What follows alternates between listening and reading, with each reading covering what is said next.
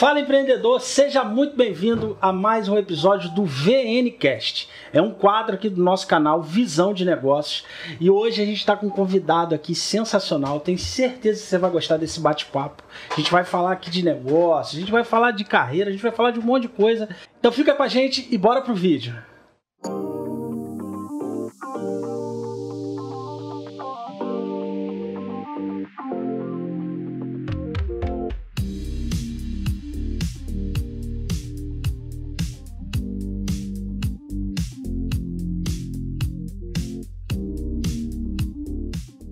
Israel Schumacher. Beleza, mano? Como é que tá? Para uns mesquita.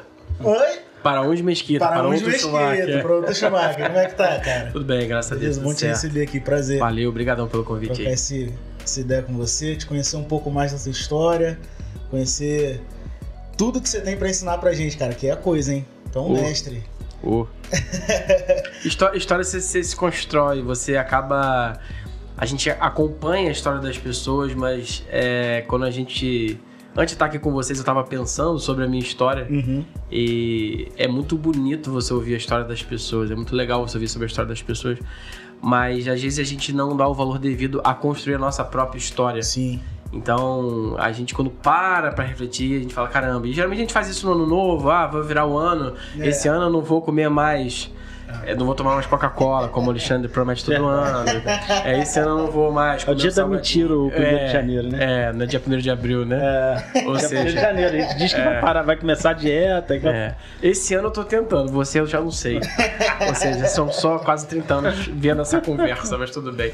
Então é legal isso, a gente fala da história, porque a gente primeiro faz uma reflexão e entende é, como que é. É bacana, é bom, é bom falar Então, cara, eu quero começar te perguntando sobre a sua história mesmo, justamente. Conta um pouquinho como é que foi tua infância, como é que foi é, o início da tua carreira em outras áreas, até você se tornar empreendedor, até você se tornar o empresário que você é hoje. Fala um pouquinho pra Quer gente. que eu conte?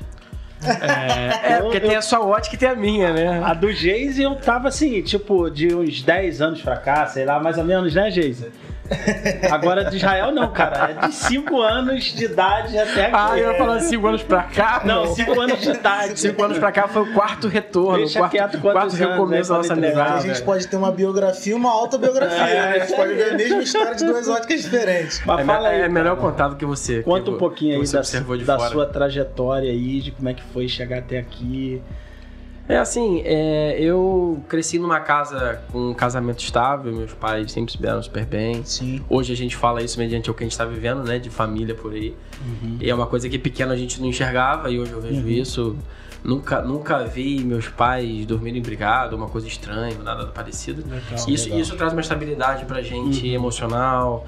E aí você acha que ao mesmo tempo que tá tudo certo, falta muita coisa. E quando você começa a observar que essas questões familiares afetam aonde você vai, o que você vai fazer, depois de mais velho você reflete sobre isso. Então, Uhum. assim, é, meus pais me apoiaram, estudei sempre em escolas boas, fazendo aquela, aquele mercado tradicional, estudando num bom colégio, depois ir lá, fazer uma faculdade, aí, aí no, no meu caso, né, não sei de vocês, mas no meu caso é ou você escolhe um concurso ou uma, ou uma multinacional para você trabalhar, Né? isso eu não vou revelar a idade. Se eu revelar a idade, Alexandre vai ter que revelar também. então não vou revelar. Mas eu tô falando aí de anos 2000, aí onde você tinha que escolher. Tá, deixa eu fazer uma pergunta antes disso. Você seguiu, assim, praticamente o que 90% dos brasileiros, né? Escola, tem que estudar, né? A mãe e o pai ali, pô, tem que se formar numa boa carreira. Você já tinha definido ali, quando você estava ali, ensino médio, você já tinha definido, cara, eu quero ser o que quando crescer, né? A É, pergunta é, que a gente eu, eu tinha uma pressão interna em casa que não existia pra minha família, mas existia pra mim. Meu pai tinha uma pequena empresa, Uhum. então eu pensava assim, já que eu não sei o que eu quero ser, e geralmente com 90% ou mais rola essa crise de identidade É. quando você é mais novo, eu falei, quer saber de uma coisa? Vou estudar faculdade de administração pra administrar o quê? Negócio. As coisas do meu pai. Uhum. Só que aí, quando eu terminei a faculdade, não, um pouco antes de terminar a faculdade, eu caí no cavalo, porque o negócio do meu pai não existia mais. Caramba. E aí eu entrei em crise, que eu falei, não, aí eu entrei em crise com perto de uns 20, 20 e poucos anos, eu falava, olha, peraí, é, o médico, ele vai ser médico, o contador vai ser contador. E eu, eu falava de todas as profissões menos de administrador. Eu falava assim, não, mas o administrador, se não tiver empresa. Eu não falava isso, mas eu pensava, né, na, na minha crença limitante, eu falava Sim. assim, pô, se não tiver empresa do meu pai pra administrar, não tem como, não tem trabalho. E aí e, e você vê, eu, eu quis me formar num- numa carreira onde eu nem sabia as vagas que existiam, o que, o que acontecia de mercado. E na verdade, toda empresa que se julga uma empresa precisa de um administrador. Exatamente. E aí eu falei, opa, peraí. Eu falei, então tá. Então eu fui, é, pes- pesquisei e dentro dessa questão familiar, eu falei, vou procurar um estágio numa multinacional eu começar. Aí eu comecei na Sul América. é, foi uma experiência surreal que eu tive lá. é, clima de empresa grande, e-mails, em- clima corporativo, estagiário tinha férias. Caramba. Vocês sabem mesmo que estagiário tinha férias, tinha férias. O salário que eu ganhava lá era, era, era melhor que muita gente que tinha emprego aqui fora, até hoje é. E só que a veia empreendedora, eu achava que eu tinha feito aquilo por causa do meu pai, mas na verdade tinha uma essência dentro de mim. Então minha veia empreendedora falou assim: não, cara, você não, não dá pra você trabalhar de segunda a sexta de 8 às 5. Não dá. Não dá pra trabalhar de segunda a sexta de 9 às 6. E aí eu fui indo, indo, indo, indo. E aí eu pintou a oportunidade de eu empreender. E aí eu e o Alexandre a gente conversa muito sobre isso. Na época não tinha maturidade, não tinha é, perspectiva, não tinha análise de cenário das coisas e vou. E aí. Tem uma, tem uma não sei se você pulou, Ah. posso estar errado, mas você chegou a quando você quando você o posto você já era formado?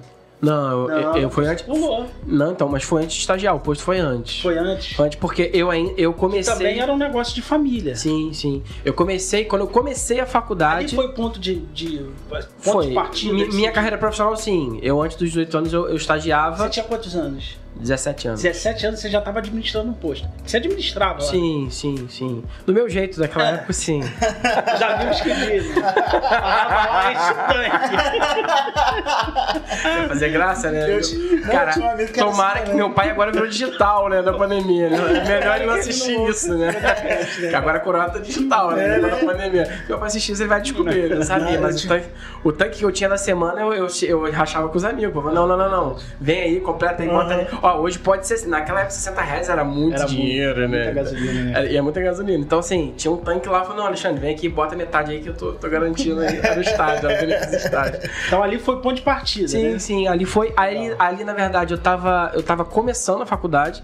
Então, no início da faculdade, eu ainda tive negócio da família. E aí, o posto se desfez, a, a outra empresa que meu pai tinha se desfez. E aí, eu perdi meu chão, que eu falei, agora? Eu tinha uma veia empreendedora, eu admirava meu pai como empreendedor, não tinha muitas referências como a gente tem hoje.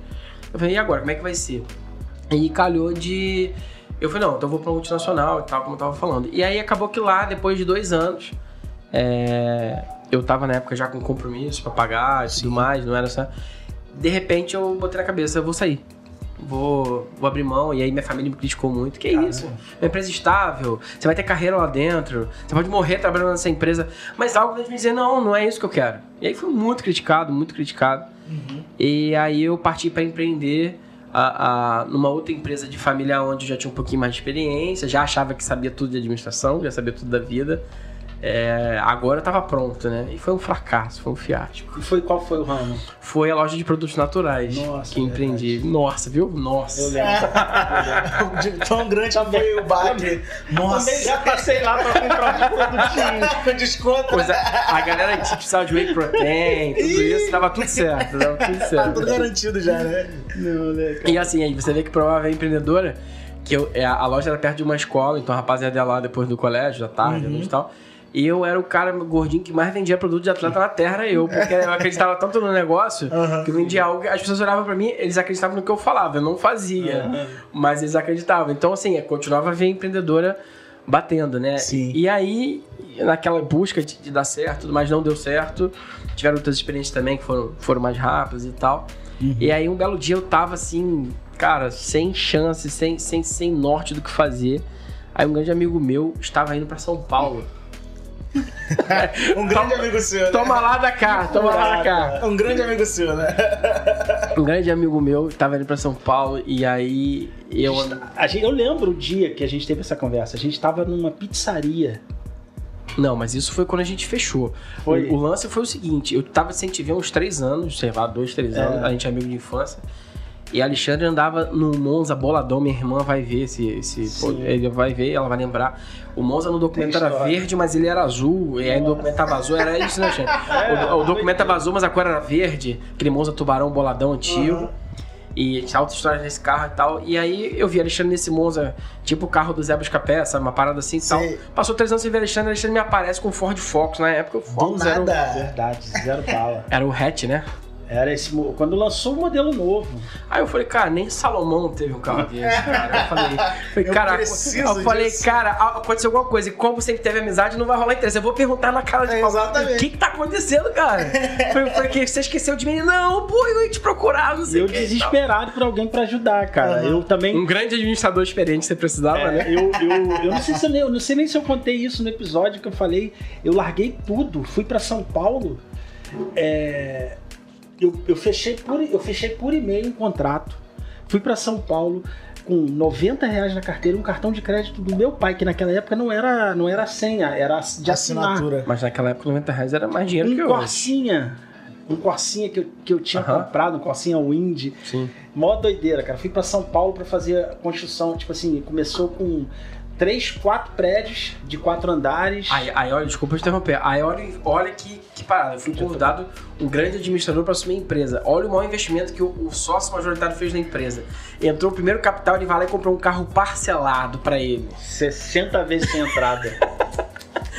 Ou seja, Jesus. ou seja, foi, foi, é, foi, foi difícil, mas foi aprendizado. é, é que assim, cara, e se você passou por isso que a sua vida foi diferente. Mas todo cara que é pobre, quando começa a ganhar dinheiro, amigo, ele se vislumbra. Não, não tem essa não. Quem começa a ganhar dinheiro se Ele vislumbra. quer, ele quer. Por exemplo, o Matheus é o próximo. Se a gente não É. puxar a orelha, vai, vai se. Vai. Então, Matheus é o próximo. Hoje, hoje as coisas estão mais fáceis, a gente tem acesso à informação. Naquela época não tinha. Não, mas pergunta pra Matheus. Dia, você... A, a hora que pingar 30 conto na conta É. dele, vai querer sumir, eu tenho certeza. Vai, vai sumir, vai evaporar, entendeu? Isso é normal, é um processo pra quem não tem apoio em educação Exatamente. financeira e tal, tudo mais. Então, assim, meus pais foram muito presentes na área emocional, mas financeiramente, eles, por não terem muito estudo, né? Aham. Era assim, ó, faz sua faculdade e se vira. Então, então, assim, eu vi um exemplo dentro de casa que eu não valorizava, eu tinha crise, ah, eu pai, é, botava papel, apague a luz. E, tipo, eu ficava meu pai maluco na cabeça. E hoje eu só não colo papel porque senão vi- rola briga em casa, mas dá vontade de botar, tipo, apague a luz. Então, são coisas que depois que a gente amadurece, depois que a gente vem. Então, é muito bacana, foi o que eu falei aqui no início. É, é legal você relembrar a história. Porque aí você ri da sua história, você ri das coisas. Mas na época, cara, esse cara, esse cara aqui, ele sumiu, ele entrou na caverna que pra achar ele foram meses ou anos pra achar. Então, a gente tem muitas histórias. E, E, aí. voltou, voltou com um Focus. é, não, não, a caverna já foi depois do Ah, foco. depois do foco. Já- o foco já tinha ido embora, eu- ou seja, então já tinha rolado muita coisa. Então, você me perguntou sobre experiência, então assim, fo- fo- Uhum. foram degraus que ao longo dos anos eu achava que não foram degraus crescentes. Eu achava que eram pontes que eu criava e essas pontes elas rompiam e eu ia ladeira abaixo. E hoje eu vejo que não. Hoje, na verdade, eu vejo que, é, por exemplo, é, hoje eu trabalho na área da beleza, numa empresa de consultoria, já vamos falar sobre isso. E não teve, não foi em 2019, com essa coisa do, Covid, a gente tá meio perdido de tempo. Eu acho que foi em 2019, o Matheus até tava comigo. É, a gente tinha um evento da VEC que a gente precisava entregar caixas de brindes pros salões.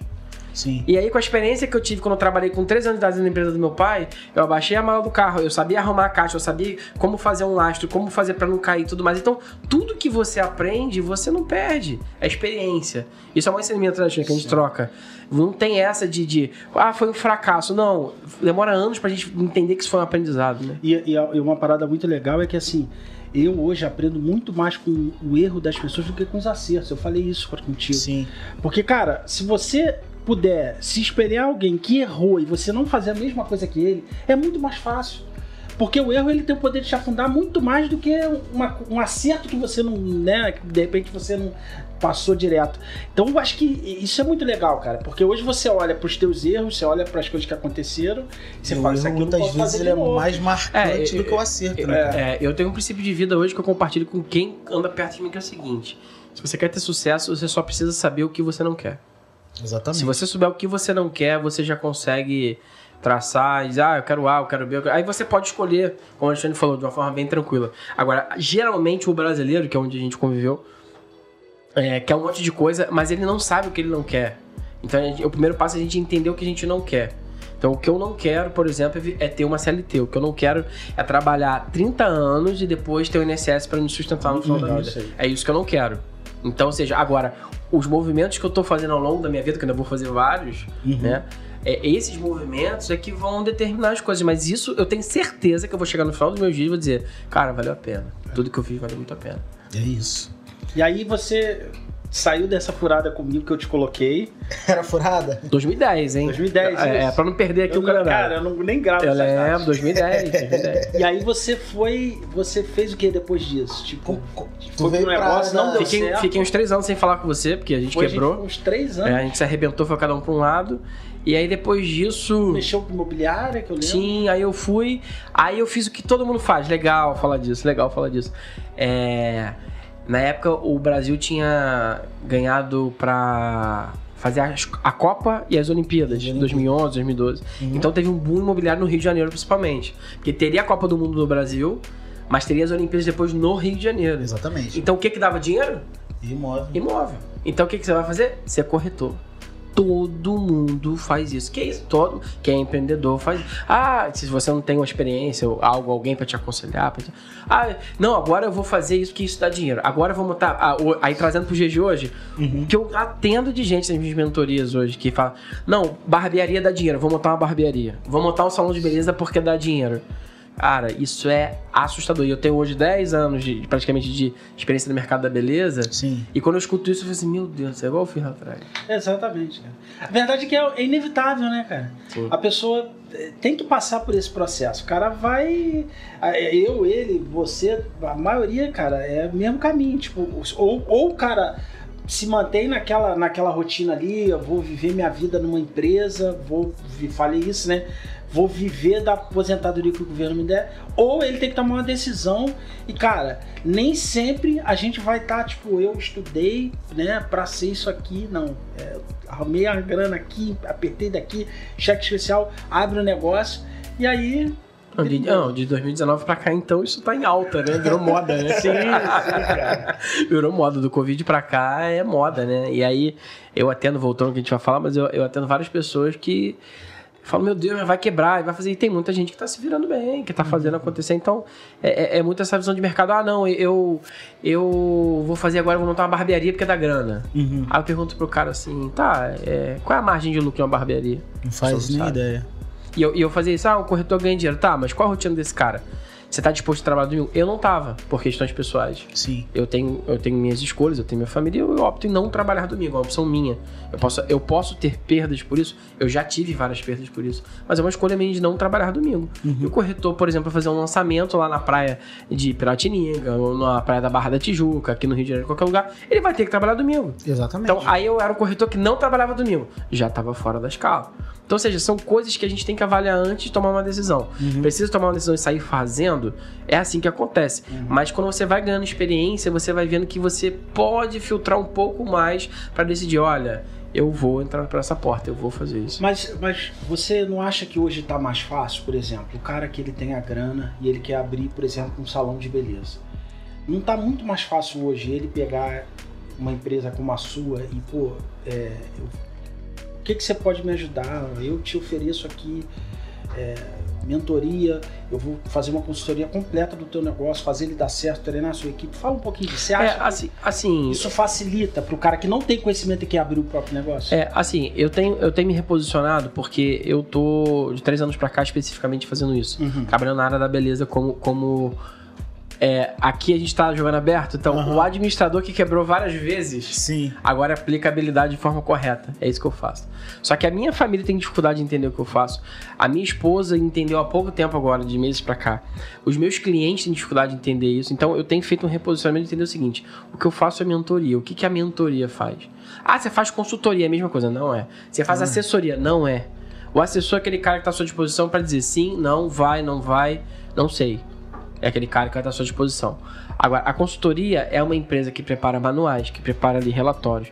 E você vai, ó, vamos lá, vamos fazer. Eu queria um relatório sobre esse microfone. Se eu sou o seu consultor, se você é músico, eu vou fazer, eu vou ter que preparar um manual para você, vou ter que pesquisar, vou te entregar um dossiê sobre esse microfone. Ele serve para isso, ele serve para gravações. Ele não serve para instrumento, ele só serve para voz.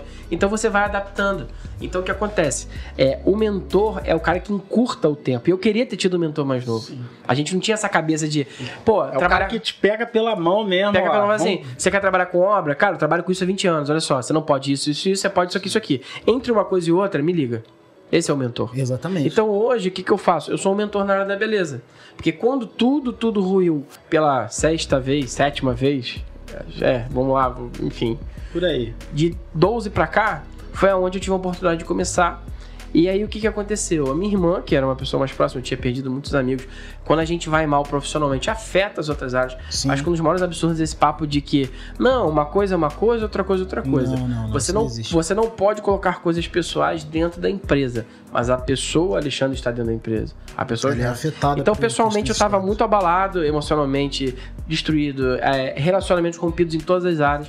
E aí, minha irmã foi uma dos poucos que sobraram, minha irmã e minha mãe, praticamente, dessa, dessa leva, da, do último barco que eu tomei pra, pra escalar e tal. Uhum. E aí, o que aconteceu? A minha irmã foi e falou assim: olha, arruma um emprego de carteira, assina- a carteira assinada com salário mínimo, arruma um emprego de carteira assinada com salário mínimo e recomeça a sua vida. Uhum. Aí eu falei, não, não, porque não é isso que eu quero, esse não é meu destino final. Ela, mas é um processo que você vai passar, você precisa fazer. Eu falei, não, e aí eu não tinha opção, eu fui. E aí eu comecei a trabalhar numa recepção de um salão. Era aí que eu queria chegar. Vai lá. Era aí que você queria ir. chegar? Pode ir. Eu ia É. fazer essa pergunta, mas Como, agora como, você, que eu, como que eu cheguei lá, vai... né? é, você já tá respondendo. vai É, e aí quando eu cheguei lá, depois de 15 dias de ter chegado lá, meu ponto de partida de onde eu estou hoje, foi de 2012 pra cá, eu falei em 15 dias que eu nunca mais ia pisar no salão. Porque salão de beleza não era pra mim, porque aquilo não era pra mim. Trabalhar por um salário mínimo não era pra mim. É, enfim, várias outras coisas. E aí o que que aconteceu? Minha irmã veio, minha mãe, olha, você precisa ter o mínimo pra você viver. Eu tinha muitas dívidas pra pagar, muitos problemas. Uma coisa que é legal que eu não sei se vocês falaram nos episódios aqui, que a gente compartilha muito é o seguinte: falência, ela não é por dinheiro. Ela é emocional. Toda empresa ou todo empreendedor, ele só vai falir quando emocionalmente ele 80% desiste. Então, eu emocionalmente eu já não aguentava mais, eu tinha quebrado. De dinheiro, oscilava muito. Agora, emocionalmente a falência já estava decretada. Então, eu tive que recomeçar. E para minha iluminação, formado, com várias experiências, gerenciando empresas, tentando salvar amigos inexperientes na área da construção. Enfim, isso aconteceu. E aí eu falei, não, não dá pra mim. E só que eu tinha que comprar arroz e feijão. Eu tinha que pagar uma conta de telefone de 30 reais. Eu tinha que ter o dinheiro do ônibus, eu tinha que ter o dinheiro, enfim. Eu já tinha um filho na época, eu tinha que ter, eu tinha que ter ali o básico pro meu filho e tal. E aí é, a gente começou e as coisas foram indo. E aí, até essa semana tá começando uma pessoa nova na minha empresa, muito especial. E eu falei pra ele, eu me identifiquei muito, muito, muito, muito em 2013. Que eu falei pra ele, só me deram uma semente e eu escolhi o que fazer com ela. Uhum. E, e esse ano eu tô fazendo a mesma coisa, e aí ciclos e o que a gente crê, o que a gente vive. Esse ano eu tô fazendo a mesma coisa que fizeram comigo, me abençoaram. Sim. Há quase 10 anos atrás, é, disseram assim, cara, você tem uma semente, você vai ser recepcionista de salão. O que você vai fazer com essa semente é com você. Foi o que fizeram comigo. E aí o salão que eu trabalhei, o primeiro salão que eu trabalhei, é, nós éramos comigo seis pessoas, Uhum. e depois de cinco anos nós chegamos a 57 pessoas. Caramba. Ou seja, de 6 para 57. Uma galera. Você saiu de, da recepção para administração. Pra administrador do salão, porque depois tinha uma equipe Legal. de administração e eu era o administrador geral da, da, da empresa, entendeu? Isso eu tô falando de um processo de quase cinco anos. Então, nesse processo que você saiu de da recepção para administração, foi que você conheceu o que era a beleza. Você nunca tinha estudado, não se preparou, você só começou a trabalhar, teve uma oportunidade, aí você conta um pouquinho como é que foi isso, cara. Tipo, você trabalhou com seguros, trabalhou com imobiliária, trabalhou com construção civil, Pôs trabalhou de gasolina. com posto de gasolina, e aí de repente você caiu de paraquedas num, num salão de beleza. É, é, é legal lembrar aqui que a crise existencial de que administrador não tinha emprego, eu já tinha passado por várias áreas, né? Uhum. É, e aí o interessante é que eu não comecei atuando como administrador por necessidade, como muita gente passa. Muitas das vezes a gente, a gente acaba escolhendo um caminho por necessidade. Aham. Só que o que você faz com a oportunidade que você tem na mão, que é o, que é o grande lance. E aí eu comecei a trabalhar, fui desenvolvendo, e tudo que eu colocava em xeque com, com a direção da empresa, com o sócio principal, com a equipe. Não, salão de beleza não é assim. Não adianta você criar algo diferente, não adianta você querer fazer. E aí eu falei assim, aí chegou uma hora que eu tive que tomar uma decisão. A gente fala muito sobre isso também. E aí eu falei assim, não, olha só, eu não tô aqui pra fazer o que todo mundo faz. Se a gente não fizer diferente, eu vou ter que sair daqui, eu vou ter que procurar outra coisa pra eu fazer. E eu já pensando, meu Deus, é já a décima vez que eu vou trocar de, de carreira, de área, de, de recomeçar e tudo mais, é complicado. E aí eu comecei a desenvolver o tudo que eu tinha aprendido, inclusive de insucesso, e eu falava para o proprietário do salão, falei "Olha só, Mas por que, que eu tenho que deixar você você cuidar da administração da empresa? Eu falei assim, você pode ficar tranquilo. Porque o que você não deve fazer. Ó, um dos que eu aprendi. Eu aprendi com o Alexandre que você não deve fazer. Eu aprendi com o Paulo que você não deve fazer. E ia falando os nomes das pessoas. Sim. E ele começou a confiar em mim de começar a soltar o salão. Eu vim de um ramo de posto de gasolina, construtora, pra cuidar de salão de beleza. Você imagina eu gerenciar um salão de beleza. Era encrenca, todo dia tinha BO, é, é grosso, é mal educado, não é nada, é porque salão de beleza é mimimi, você tem que estar ali, tem que usar a calcinha mais apertada, tem que botar roupa diferente, tem uns caras que gostam de usar batom e tal, tá tudo certo, mas eu não gostava de nada disso, aí eu tive que mudar a calça, o batom não aderi não, não, não conseguia aderir e tal. Nada Batom- contra, né? Nada Mas- contra, né, mas eu Não não, foi fico a sua bem. parada, Não né? foi, não foi, não foi, mas respeito, beijo aí pra quem usa batom em salão de beleza. E aí aí tem uma galera que agora tá usando no, no Instagram, né? Bota filtrozinho com batom. Tem cantor aí que É, faz, tem tem cantor, cantor tem quem, tem. meu É aí. É. É. Aonde? Tem cantor amigo meu, cantor amigo meu, que tá fazendo isso aqui, né? Não vou falar de onde é, porque vocês sabem. Então, eu, é, diz que é filtro. Entendi. Live, então, só entra com o filtro do batom. Se não tiver o filtro do batom, eu falei, vigia, rapaz, que que é isso? Não, é o filtro. Entendi. É o filtro, Tá profeta. Eu falei, é, o filtro, tô sabendo. Aí você teve que se virar, é, aprender. Você teve ajuda nesse processo aí? É o que aconteceu. Quando eu descobri que eu tinha que administrar e fazer o papel de administrador num salão de beleza, onde é um lugar onde não ex- se exerce isso, é um lugar onde não se pratica isso, a área da beleza no Brasil é extremamente amadora. E eu fiquei carente de informação, falei assim, não, meu conhecimento de faculdade não serve, meu conhecimento de mercado não serve, até servia para algumas coisas, Ajuda, né? ajuda, mas não servia. E aí eu não entregava o que eu queria, eu não estava satisfeito, tinha como ter um crescimento. E aí eu achei uma pessoa em especial que, que, que dava conta, que tinha vivência, que era formada em administração, só que ela se especializou em beleza. E aí você vê, em 2015 é que eu fui fazer meu primeiro curso de. de... Deixa eu fazer uma pausa no teu raciocínio aí, só pra falar sobre isso, abrir um parênteses. O perfil do, do, do, do gestor de um salão. Ele é o cara que ou ele teve a grana e abriu o salão, ou ele é cabeleireiro bem sucedido e aí ele juntou uma grana e abriu. Os dois. É os dois, né? Os dois. São os, os dois principais perfis. Ag- Agora, agora tem o terceiro, né? Ah, Caras igual o nosso amigo aqui, Cara que não saca nada da área, mas Não, tem, tem grana, tem grana, tem grana pra botar. Aí o que, que ele faz? Pô, barbeira, barbearia tá dando certo. Vou montar uma. Pô, mas eu sempre fiz isso, cara. Pior que eu. Até que não dava certo, eu já fiz, né? já abri. Eu falei no meu, eu falei no meu, no meu podcast lá, cara, quando eu contei minha história, pô, conserto, loja de conserto de ar-condicionado de carro, já abri um bocado de coisa. Padaria era das coisas mais diversas, era doideira. Então, assim, o perfil é muito amador porque você tem pessoas profissionais que entendem de gestão na- é, é, em outras áreas, mas em específico não tem. Então, eu vi, uma- eu vi uma oportunidade aí dessa ameaça de não ter é, ninguém que fazia isso, e aí eu fui, busquei uma pessoa, é, é, é uma querida que, que até hoje me ajuda. Ela é hoje referência no Brasil sobrando e a gente tá correndo aí para poder dar conta do recado também.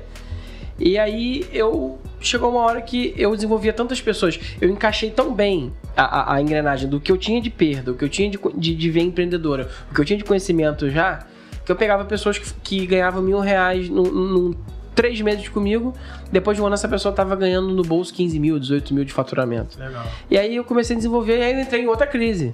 Eu vou, peraí, eu desenvolvo todo mundo, todo mundo ganha dinheiro e eu não. Falei, e agora? Ou seja, então de novo, outra decisão que eu tinha que tomar. O que, que eu vou fazer? E aí chegou uma hora que eu falei, eu falei, olha, ou a gente monta uma rede para eu poder desenvolver meu espaço, ou eu vou seguir meu voo. E eu pensando, vou voar para onde, né? Vou voar para quê? Vou voar para quem? E aí eu falei, não, cara, não dá. E aí foi, foi, foi, conversamos e tal.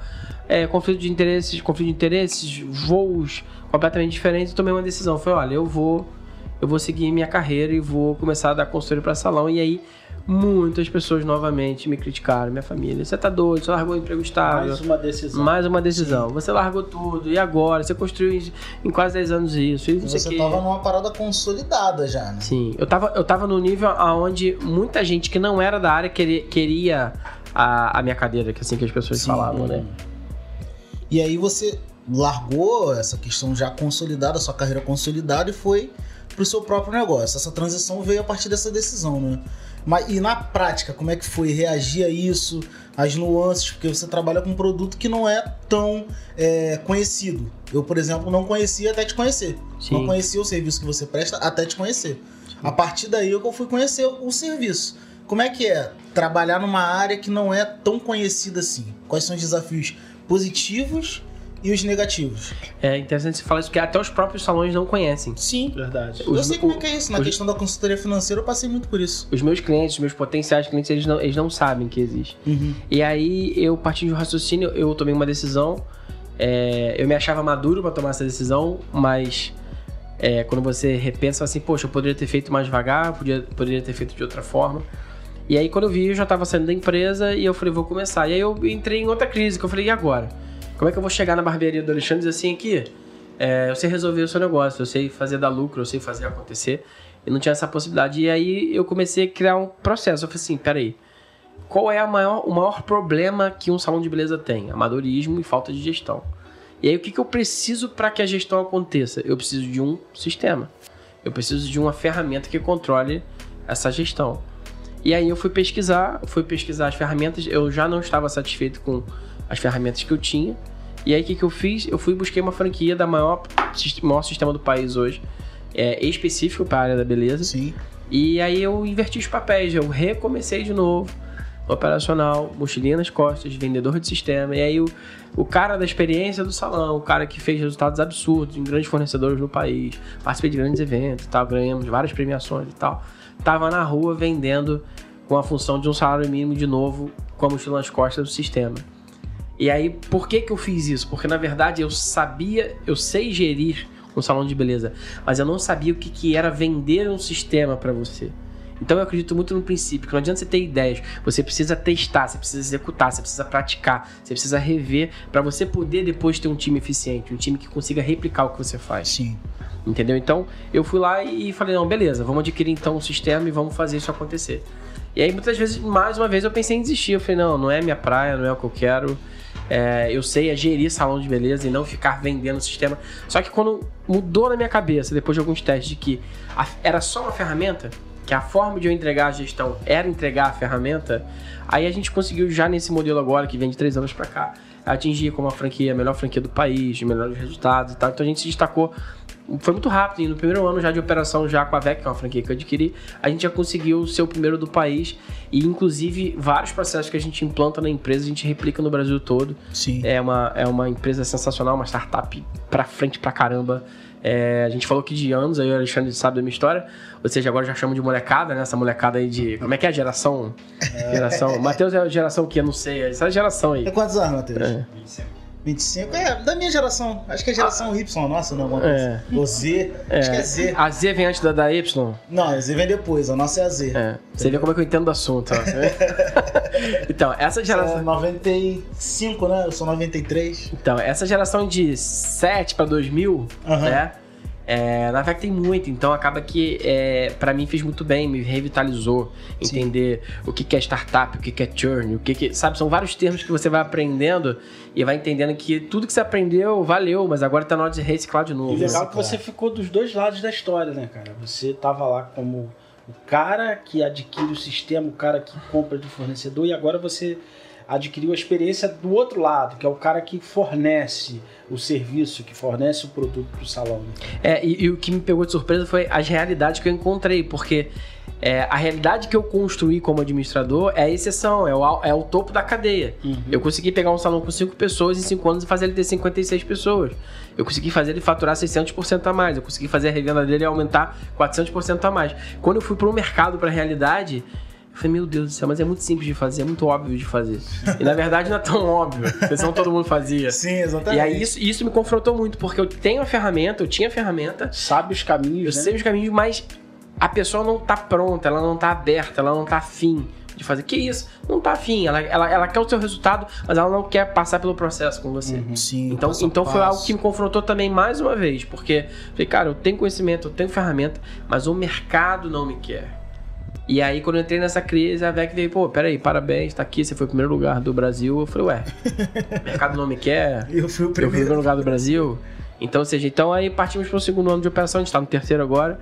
E aí já foi um ano mais desafiador, porque quando a gente tava ligando as turbinas para fazer a parada acontecer, a ampliar muita empresa, veio a pandemia. E aí veio uma parada para todo mundo e pra gente, com salões de belezas fechados, Uhum. como é que ia fazer e tudo mais.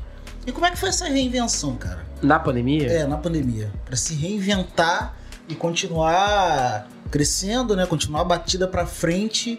E- Porque o seu, é, o seu trabalho é basicamente, no começo pelo menos era, meio que um porta a porta, né? Sim, Só que agora com os salões fechados não tem como bater na porta, porque a porta tá fechada. sim, E sim. como é que vo- vocês fizeram pra reinventar esse, essa forma de venda? Sim, por exemplo, é, eu comecei atuando especificamente no Rio de Janeiro. Sim. E aí uma das coisas que a gente fez foi, como o lockdown oscilou muito no Brasil todo no ano passado, né? E tá acontecendo isso de novo. é, a gente começou a atuar no interior do Rio de Janeiro, começou a atuar em outros estados, em áreas mais remotas. Uhum. E isso manteve a gente trabalhando, é, é, tendo faturamento, tendo remuneração. E isso veio, a gente veio aprendendo como lidar pelo telefone, como mandar um, é, um e-mail pro cliente, WhatsApp e tal. E, ou seja, sempre querendo entregar o conhecimento. E a gente começou a descobrir que tem áreas que não são tão, tão concorridas, áreas que não tem tan- tanta informação, mas que tem bons gestores no país, que tem bons gestores. Então, assim, foi uma reinvenção muito grande. Na verdade, assim, detalhadamente falando, foi muito mais mental do que estratégico o ano de, de 2020. Sim. Foi um ano extremamente o mental. drive mental mesmo, né? De você acordar e falar assim, não sei como é que vai ser, não faço ideia. Pra quem trabalha com venda. Pra quem presta serviço, é, não tem nem até muito o que fazer. Acho até mais complicado, porque você depende das demandas. Quando você Sim. trabalha com venda, você é o ativo. Então a gente que trabalha com venda, já tava nisso já. E, cara, e agora? Como é que vai ser? Então a gente viu um dia de cada vez. E aí a gente conseguiu de novo, tá na premiação da VEC e tudo mais. Fechamos novos contratos, novas parcerias. Então foi um ano muito, muito, muito bom. E aí, quando chegou no final de 2020, que a gente. Cara, agora vai. A gente pegou o Covid, eu e minha esposa, minha esposa e minha sócia. Uhum. E, cara, o Covid deixou a gente de cama quase 40 dias. Então, Caramba. na melhor época do ano ali, de outubro pra novembro, onde as coisas naturalmente já Esquentam, são né? melhores, né? Naturalmente já são melhores. Porque depois vem dezembro, parece que dezembro é o fim do mundo, né? Porque todo mundo tem que comprar presente, Natal, Sim, corre pra cá, corre pra lá tudo. e tal, tudo mais. E aí o que aconteceu? Nesse período que tava melhorando, a gente pegou o Covid e os dois pegaram ao mesmo tempo. A gente ficou de cama 40 dias.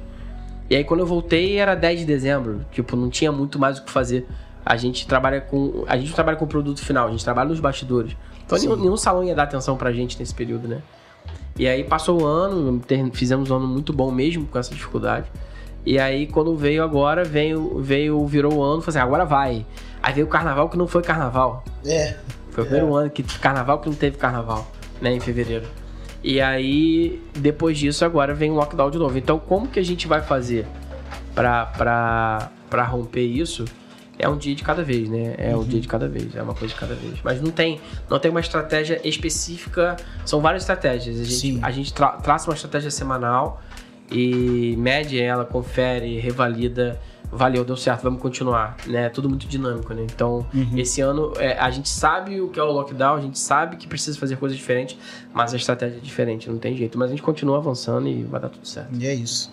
E vocês é, trabalham especificamente com a venda, né, cara? Uma coisa que eu tenho pensado muito nos últimos dias é que o vendedor, cara, ele é o profissional do momento. A, a venda em si, ela é a profissão da atualidade.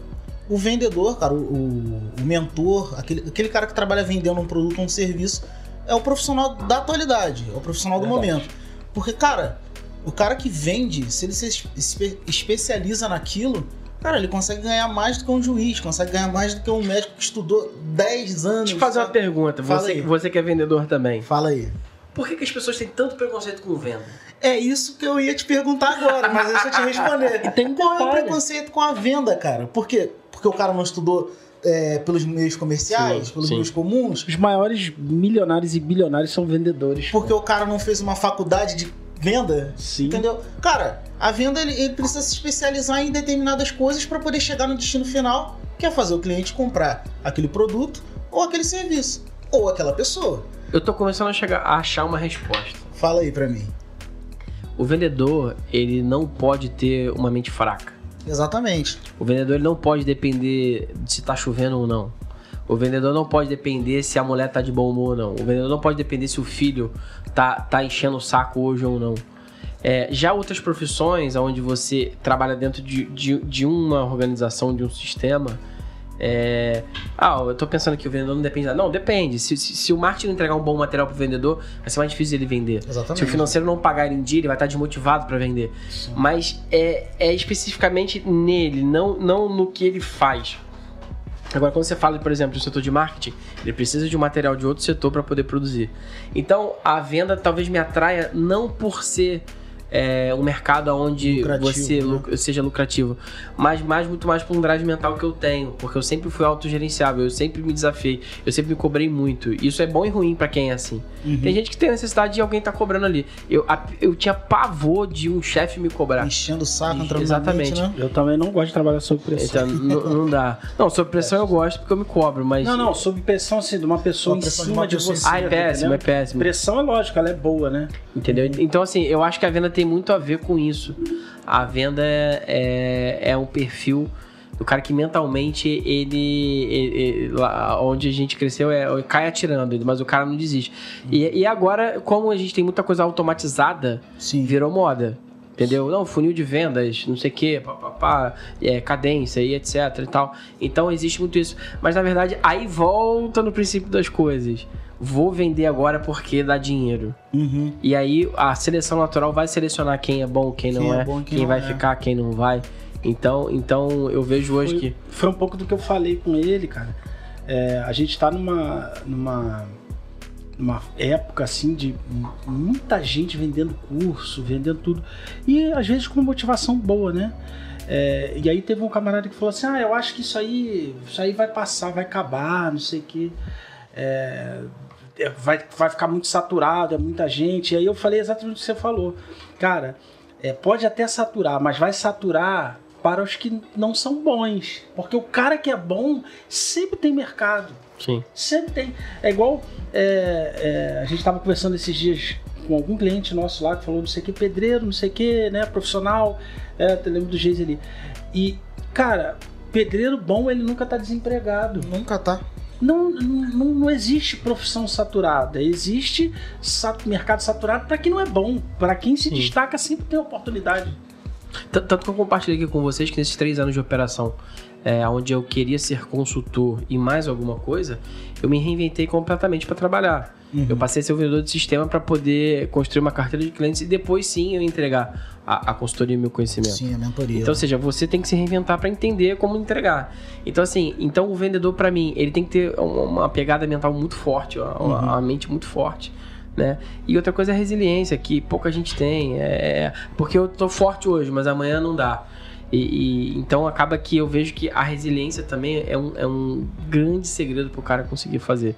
E, e acho que o, o bacana também é, na hora de vender, por exemplo, os meus clientes que vão ouvir, por exemplo, essa conversa, caramba, ele me vendeu. Não, eu não vendi, eu entreguei uma necessidade pro cara. Então isso é, uma. Resolver um problema. Eu resolvi né? um problema. Então isso, isso é uma verdade pra mim. Eu não vendo porque eu tenho que bater meta. Eu resolvo problemas, eu entrego solução. Exatamente. Então, pra mim é prazeroso fazer. Pelo contrário, hoje eu fico frustrado quando o cara não entende o que eu tô entregando. Então, é isso, e isso é um desafio que eu tenho. Não sei se a gente vai entrar nesse papo aí, mas é, com a minha equipe de replicar isso, porque a, a mentalidade não é igual. É, é, a pessoa talvez entre com a cabeça de que ele precisa vender, e na verdade não. Eu tenho algo que eu realmente posso entregar. Então, se eu consigo entregar aquilo e ele entendeu, ótimo. Mas se ele não entendeu, o problema é dele, não é meu.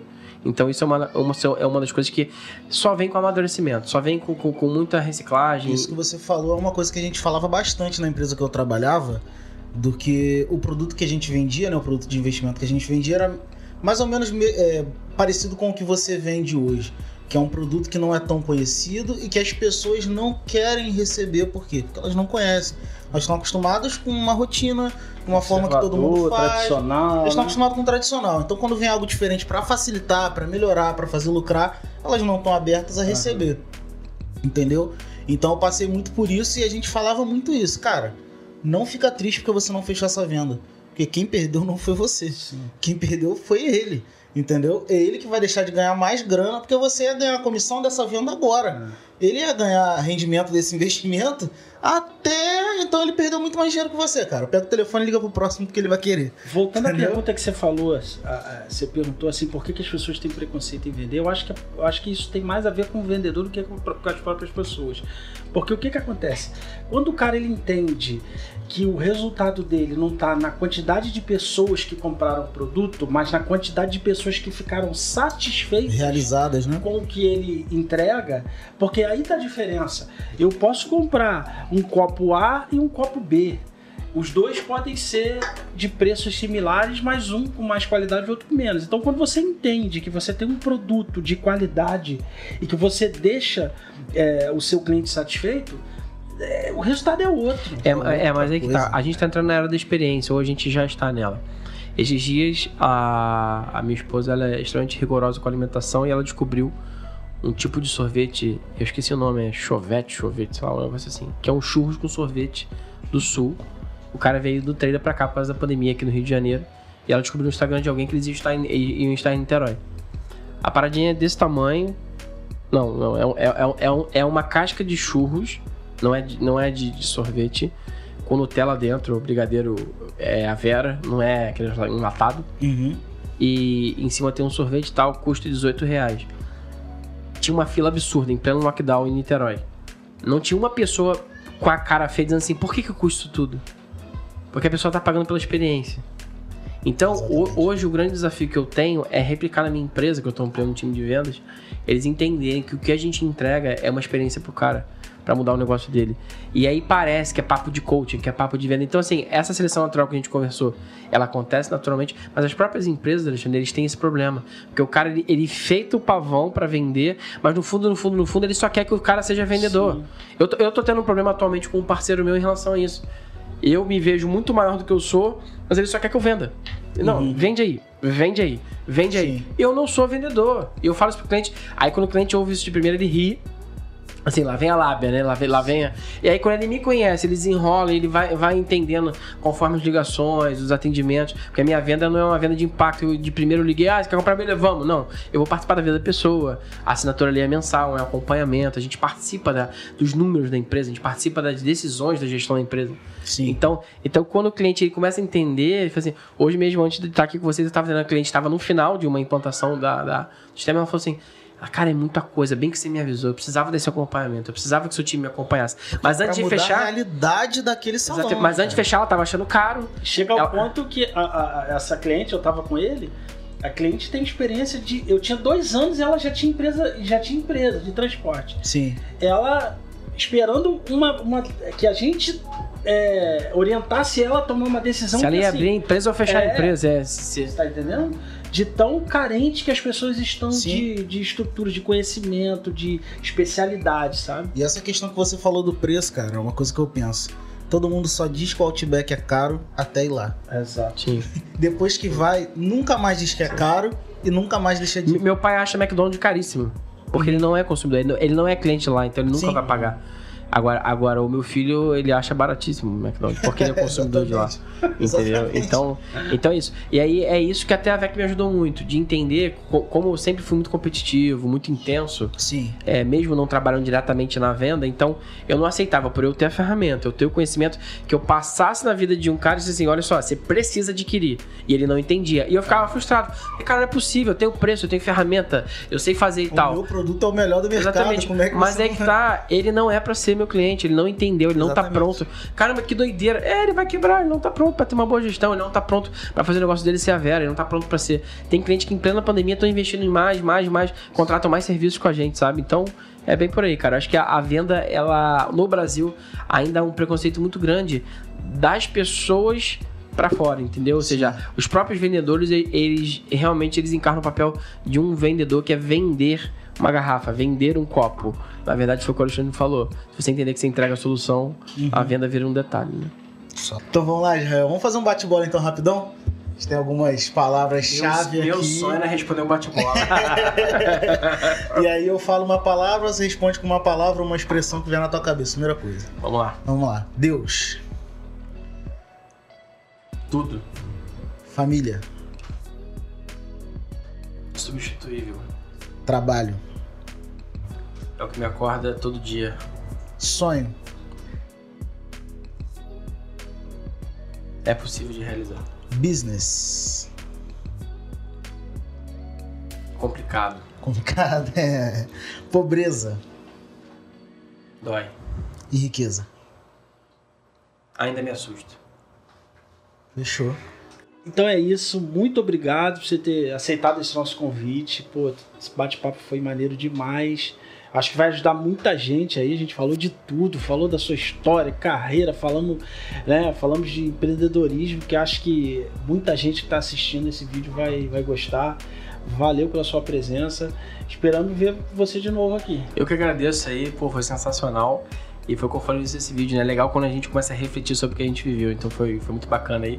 Tô, se chamar, eu tô dentro. Tô dentro. Dá, dá um último recado pra galera aí, então. Olha, é, a gente fez o bate-bola aí no final, acho que, que a gente pode deixar. É que nada na sua vida é, é um fracasso. Você pode aprender com isso. E se vocês perceberem durante o vídeo, sempre na minha vida, quando houve aparentemente um fracasso para minha família, para as pessoas que me amavam ou que me amam, na verdade era um aprendizado para ir para o próximo nível. Então, você não tá, você não tá desistindo, você não tá acabou para você, não, você está sendo preparado para um outro nível. Então, ah, mas agora parece que tem um muro, não vou conseguir. Respira fundo, olha para cima. E ah, eu vou deixar um pensamento aqui muito bacana, já que você falou. À vontade. É, uma vez eu estava num desses momentos de, de decisão, de, de, estar sem saída. E aí uma pessoa disse assim pra mim, e aí, você tá no fundo do poço? Aí eu falei, tô, no fundo do poço. Ele falou assim, que bom. Eu falei, que bom? É, que bom você tá no fundo do poço. Eu falei, por quê? Porque quando você tá no fundo do poço, a única escolha que você tem é olhar para cima. Então, se você olhar para cima, com certeza vai vir do alto uma resposta, uma saída e um refrigério para você pensar o que fazer e as coisas vão acontecer na sua vida. Tá, fechou, meu mano. Tamo junto. Valeu. Tamo.